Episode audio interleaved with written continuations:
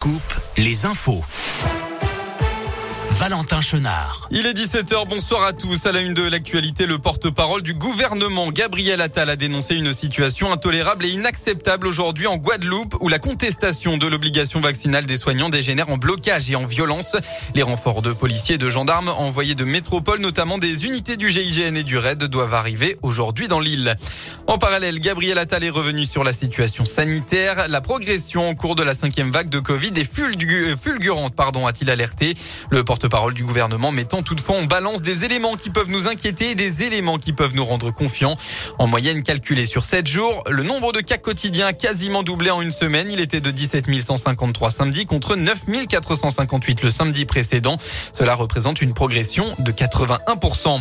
Dans la région Haute-Loire, hier après-midi, une pollution aux hydrocarbures a été détectée dans un bassin de lagunage du village de Mauriac dans la commune de Chapuzac. L'irisation de la surface de l'eau s'étendait sur 5 mètres carrés. Ce cantonné heureusement au bassin.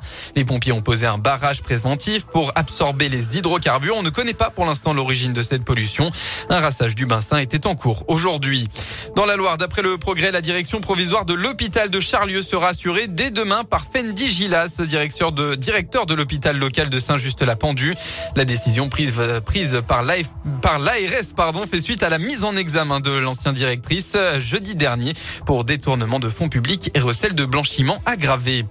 Plus de 8000 petits déjeuners pour sensibiliser. Hier après-midi, des centaines de personnes se sont mobilisées pour remplir les boîtes en carton pour l'opération 1001 petits déjeuners menée par la Trisomie 21 du Puy-de-Dôme.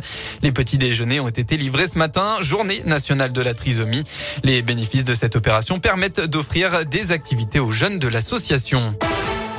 On passe au sport en foot actuellement. Coup d'envoi de la rencontre entre le Clermont Foot et Nice au stade de Gabriel Montpied. Les joueurs auvergnats ont vécu un cauchemar lors de la dernière sortie à Saint-Etienne et vont devoir encore relever un gros défi, un gros défi pour éviter la zone de relégation. Plus tôt dans la soirée, Brest, euh, dans la journée, pardon, Brest a étrié lance résultat 4 à 0. Enfin, ce soir, c'est le choc. L'Olympico Lyon accueille Marseille à 21h. En sport auto, le français Sébastien Auger a remporté aujourd'hui son huitième titre de champion du monde des rallyes depuis 2013 à une unité record de français Sébastien Loeb.